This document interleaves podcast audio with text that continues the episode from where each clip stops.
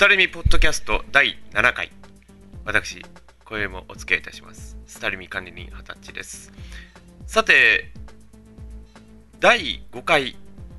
でございますが、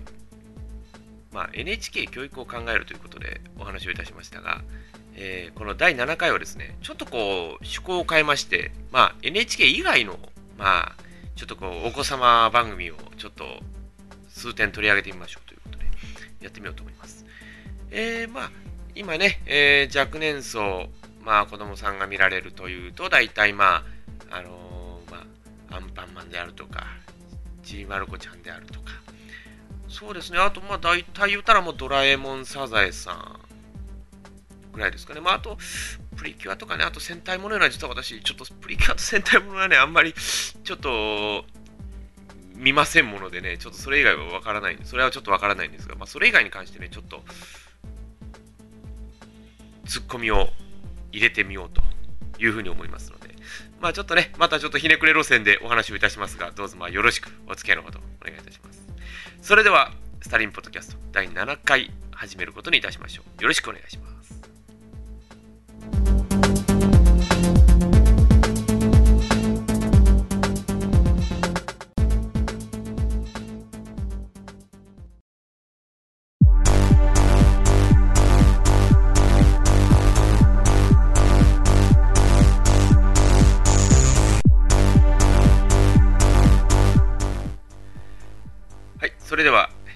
第7回でございますが、まあ、私のこの毒々しい視点で、このお子様番組を暴いてみようという、なんともできすぎた話でございますが、ちょっとね、えー、まあ、私も子供がどうしてもおる以上、お子さん番組を見なければならないという、えー、感じにはなっておるんですが、なら、まあ子供さんのね、番組を見るときに、まあ、私もひねくれですから、まあ、ちょっと突っ込んでみようと 突っ込みながら見ております。そうなるとですね、今までとは全く違う見え方をするわけなんですね。ですからね、ちょっとそういう兼ね合いでちょっと進めてみようと思いますね。はい、でまずね、まあ子供さんが見る、まああの定番と言いますとね、まずアンパンマンありますね。まあアンパンマンと言いますとね、もう、話題なところで言いますと、まあ、大体戸田恵子さんが扮しますアンパンマンと、あのー、ね、えー、中尾さん、まあ、ドラゴンボールではフリーザなんですけどね、えー、が扮するバイキンマンとの、まあ、まあ、定番のやり合いという形が大体大きいとは思いますが、僕ね、思うんですけどね、あの、この前ね、あの、ちょっととあるワンシーンでね、アンパンマンとジャンモイさんが話してたんですよ。で、僕その時にね、ちょっとふと考えを巡らしてですね、おアンパンマンとマスオさんが話してるわと。あの、マスオさんね、あの ジャムおじさんですから。あのね、ジャムおじさんとね、一緒なんですよ、話し方が、マスオさん。もう、これはびっくりしましたけどね。で、見てる時にね、あの、なんかね、酔っ払ったマスオさんみたいな話し方をするとしてる時が若干あるんですよ。で、それをね、聞いてるとね、ああ、アンパンマンとマスオさんやなと、こう思ったわけですね。で、結局ね、バイキンマンが絡むとね、結局ね、三つどもえなんですよ。アンパンマンはもうアンパンマンのままでも顔が成立してますから、いけるんですよ。でね、ちょっと違う方向向くとね、大変だとか言うんですけど、ジャムさん。なんか、マスオさんが大変だって言ってるな。なんかあの、サザエさんでなんか、カツオにちょっとしてやられたみたいな感じのマスオさんなんですよ。で、バイキンマンのあの、とどめだいうところがですね、妙に、フリーザがとどめを刺してるようなそんな感じにしか本当に聞こえないんですよ。で、これね、やっぱりアンパンマン好きな方、あとあの原作の柳瀬さん、本当にごめんなさい。もう、本当にね、そういう風にしか聞こえないんですよ。で、もう、この前ね、あのー、亡くなりましたけど、あの野沢さんとかもね、あの戸田恵子さんいうのは結構、あのー、教わってで今弟子、まあ、指定の関係にはなってますがでも本当ねそういう風に聞こえるんですよ。横の方も横向いててね。だから本当にあのマスオさんに物を言うアンパンマンみたいな。そんな感じがするんですよね。であのー、アンパンマンってあれギネスブックに載るぐらいですからものすごいキャラクターがいるんですねあれ。でこの前ねあの見た時にはもう小籠包とかね。ほとんど食い物ですけどね。小籠包からもうビビンバ君はたまたウーロンさんに至るまで、えー、いろいろおりますがちょっと無理があるキャラクターが若干あるような気がするんですよね。えー、これねやっぱりね見たらきりなくハマりますね。えー、であの多分ね1500個もねフィギュア作ったら大変なことになりますよ。もうあのでもね、僕あのー、まあ、ちょっと車の話ですけど、あの僕あの G、ミラー G の乗ってますけども、L L650S のあの最終型ですけど、乗ってますけど、僕ね、車にね、僕赤ちゃんマンかけてるんですよ。で、あの赤ちゃんマンってね、赤ちゃんマンっていうぐらいだから、あれ男なんですよ。で、女の子みたいな喋り方で、女の子みたいな香りもしてるじゃないですか。あの、バントにね。あれピンクですが。あれ実は男の子だったんですね。で、髪型見たらね、男の子なんですよね。で、僕ね、あれをね、まあ、ちょっと、子供さんはちょっと聞かない方がいい、聞かせない方がいいかもしれませんね。夢崩しますから。ええー、まあ、赤ちゃんマンが男の子だったいうのは、ちょっと僕にとってもカルチャーショックでしたね。ええー、でも、ほんとね、あの、アンパンマン号とか思うんですけど、何で動くんですかね？いや、ちょっとひねくれた感じするとね、あの、例えば、原子力だとかね。アンパンマン号が原子力で動いてたら、もうこれはもう、どこまで、その、いっとるねと。そんな感じさえ受けますね。で、バイキンマンってね、まあ、よくね、あの最後の、まあお、お決まりの定番パターンとして、最後にアンパンアンチで飛んでいきますけど、バイキンマンね、学習してないんですよ。あのー、アンパンマンを倒すことがメインですから、あの、飛ばされていったらもうそのままさいならでしょう。あの、でね、ドキンちゃんももうちょっと考えりゃいいんですよ。ええー、あの、でも僕ね、知らなかったんですよ。あの、なんでドキンちゃんってね、アンパン、あの、食パンマンが好きかというとね、食パンマン、食パンにくっつく菌がドキンっていうらしいんですよ。だからドキンちゃんなんですって。僕ね、てっきりね、土足現金のドキンかと思ってたんですよ。だから、相当潔癖症なんかなと僕は思ったんですよ。でもおかしいですよね。ばい菌だから、潔癖症の人間いたら、まず間違いなく問題ですよね。だから僕ね、そこ知らなかったんですよ。だからそれね、僕ね、見てから3、4年ぐらい悩んでましたわ。本当に。えーでね、あの、あの、食パンマン役の島本さんおっ しゃってるんですけど、あの、すいません、あの、横、もう本当ね、何かを、新聞を見ながら僕見るんですけど、なんかね、クラリスが言うてるような感じなんですよ。なんか、ドキ、なんかね、あの、ドキンちゃんってあの、鶴ひろみさんってあの、ブルマの役ですが、どうもね、ブルマとクラリスがなんか物を言うてるような感じなんですよ。本当にもう。だからね、あの、いろんな役柄を知ってますから、そしたらね、もうおのずとね、そういう風に聞こえるんですよ。ええ。ー、ですから、あの、ドラゴンボールで今ね、やってますけど、あの、まあ、セル、あの、要はあの、若本、ね、あの、若本さん、若本音大、ね、有名なあの、若本さんですが、あのね、若本さんね、声がやっぱり似るじゃないですか。でね、僕ね、悟空とアナゴさんが物を言うてるように感じる思うんですよ。だからあのあのー、アナゴさんというイメージがどうしても若本さんへのあるんですよ。若本のりおさんのは。でもうねアナゴさんと物を言ってるような感じなんですよ。ええー、だから本当ねちょっと言い方変えろとはもう言いませんが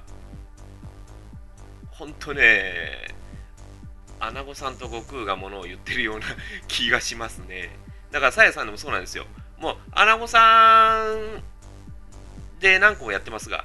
だから、アナゴさんの声でもうずっと定番になってるんでね、もう本当に聞いたら、あ、アナゴさん、若本さんだなと。僕、若本さんの声好きなんですよ。だから、若本さんね、今、岡山でね、パチンコ屋の CM やってるんですよ。で、あとね、岡山と小豆島も結ぶ四国フェリーのね、ナレーションもされてるんですよ。だから、若本さん結構最近引っ張りだこやなとか思いながらね、この前もなんか、あの、嵐嵐に仕上がれの CM、あの、番宣やってましたけど、すごい方ですね、あの方。もともと大阪府警の方でしょ、あの人。すごいですね。僕ら、すごい人生を歩んでおられる方が、そういう声で喋られるとちょっとびっくりしますけどね。えー、それでは、次には、えー、後半はその別の話をすることにいたします。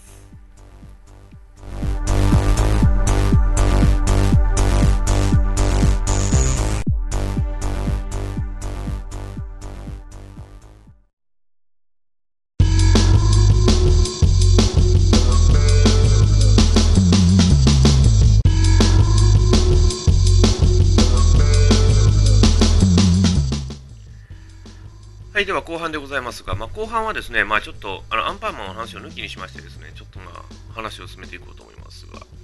えー、まあ、子供さんが見るね、まあ、大体定番といえば、まあ、大体その今のアンパンマンもしかりですが、大体今、ちびまる子ちゃん、ドラえもん、あとサザエさんですか。で、まあ、サザエさんね、もう、サザエさんもやっぱりこう、ね、もう僕らも昔あんまよく見ませんでしたね。なんでかいうとね、やっぱりこう、何かやっぱこう、なんかあの、頑固な波平、意地悪なカツオ、あとまあ、マスオさんっていうぐらいですから、相当うだつが上がらない人みたいになってるじゃないですか。で、あのー、入り婿って、まあ、マスオさんなんですけどね、まあ、マスオさんもあんまりこう、バカにしちゃいけないキャラクターだと思いますが、もね、マスオさんってね、今の家庭でも若干当てはまる方いると思いますよ。だから、だから昔ね、よくね、昔から言いますけど、よく、あの、入り婿のことをよくマスオさん、マスオさんなんてよく言いますけど、あれも定番になってますね。えー、だから、まあちょっとね、サザエさんがちょっと、ちょっと張り切りすぎてるというかね、ちょっとあの、こう、テンションが高いという方ですわね。で、僕ね、もういまいち消せないんですよ。あの、例えばね、か、なんか、サザエ、カツオ、ワカメっているでしょ。で、その3人の年齢と比較してね、波平がね、老けすぎなんですよ。だから、波平って確か年齢60歳ぐらいというふうに言われてはいますけれども、50何歳とか言うんですけど50何歳であんな、一本になりますか？おかしいんですよね。だから、まあ、まあ、昔からのその古風なメンツというふうに考えたらああなのでしょうけども、まあ、今で言ったらね、まあちょっと、まあ会社名出すより悪いですが、僕もね、波平もね、ちょっと、アートネイチャーかアーテナンスぐらいやってもいいと思うんですよ。だから、いいんですよ。だから、波平植毛するとかね。波平カツラにするとかね。それでもいいと思うんですよ。で、あの、もっと下世なのが、あの、船、船さんですよね、あの、麻生美代子さん、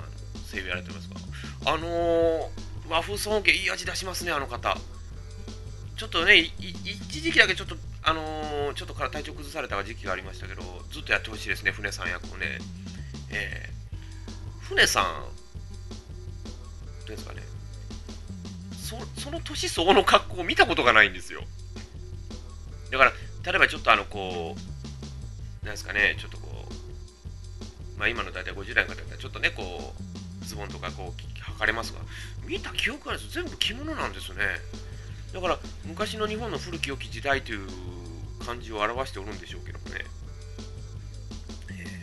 でも、あの、タラちゃんね、えー、もうあの、もうあの、カツオに悪いことを教えられつつも成長するという、えー、で、あと、イクラちゃんにはもう、ワブーとしか言われないという、えー、どういう説明なんでしょうね、これ。でもあの、本当ね、あの、人生、まあその家庭の構図いうのがね、もうものすごく詰まってるのが、やっぱりサザエさんですよね。だからちーまる子ちゃんもそうですが、ちーまる子ちゃんもやっぱりこう、おじいさん、お父さんで本人という形で、まあ、まる子ね、とか、ちーまる子ちゃんとかね、あの、まあ、お母さん、すみれって言うんですけど、あんな怒り方せんでしょ、普通。まあ、普通やったらね、あの、地震雷火事親父言うてね、昔は親父が嫌、親父がもう雷落としたら大変なことになるぞというのがよくあったんですが、あれ逆ですよね。も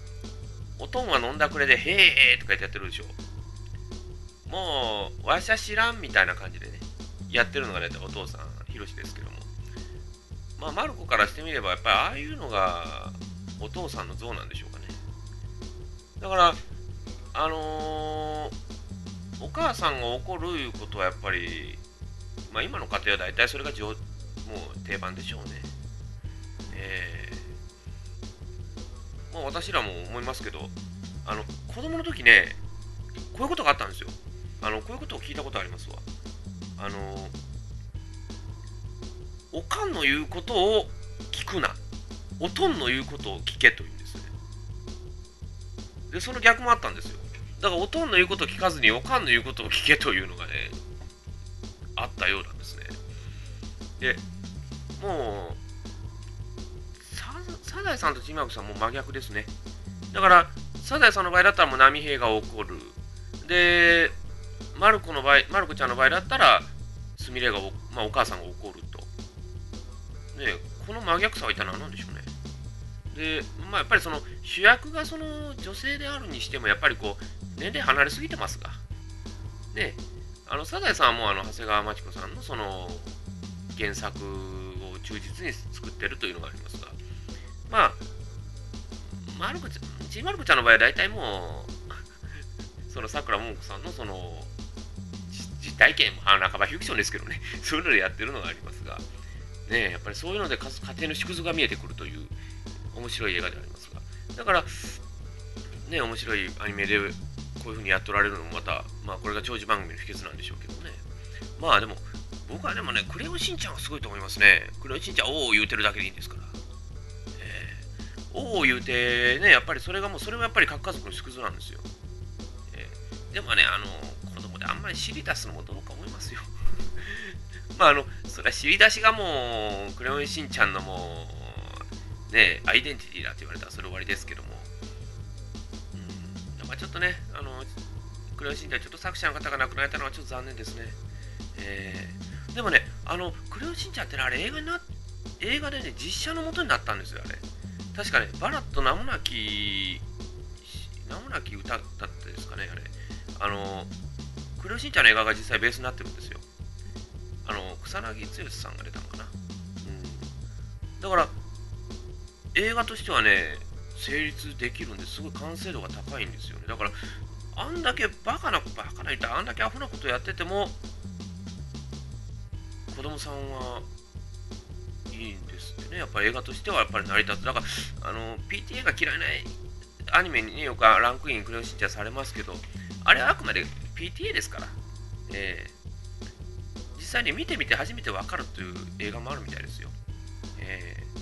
ー、これだからね、あのアニメの延長の子です。だからあの、あのメタってコナンとかあるんですよ。あの、あのまあ、要はランとね、あのコナン、まあ、新一が小さくなったやつですけど、あれなんかももう、あの、その見てる子供本人じゃなくて、ね、お母さんが涙するというね、そういう現象まで生まれておるようですね。えー、だから、アニメというのはね、実際、すごいですね。もう日本から生まれた文化とよく申しますが、今はね、やっぱりこう、韓国、アジア、その辺りやってますけど、私ちょっと危惧してるんですよ。あのね、中国の方がね、それを作ってるというのがちょっとあるんですよ。日本の方ね、ぜひともね、ちょっと奮起してもらってね、アニメ人口、アニメを作るね、そういういいアニメを作る人口をぜひとも増やしていただきたい。まあ、それあの、あのー、まあね、今度ね、ちょっとまたゲストをお呼びします。ゲストというか、そのうちのメンバーを、ね、お呼びしてね、ちょっとね、あの語りますが、その、あんまりこう悪いアニメをつく、悪いいうかはですけど、ちょっとこうね、怖すぎるアニメを作るのはどうかなと僕は思うんですよ。だから、ストーリー性がきちんとしてて、こういう真面目なね、もうメッセージ性がある映画を、映画アニメを作ってくれるんであれば僕は構わないと思うんですよ。ねえまだそこの部分はね、またね、あのちょっと今度はね、コアトークになりますけど、進めていこうと。それも思いますので、ご期待なさってください。えー、スタリンポッドキャスト第7回、いかがでしたでしょうか？ね、ちょっとひねくれ路線で行ってみましたけれども、今度の第8回は、また緩くなるかなという気もいたします。えー、ぜひともご期待をいただければと思います。えー、それではまた、次回、お会いいたしましょう。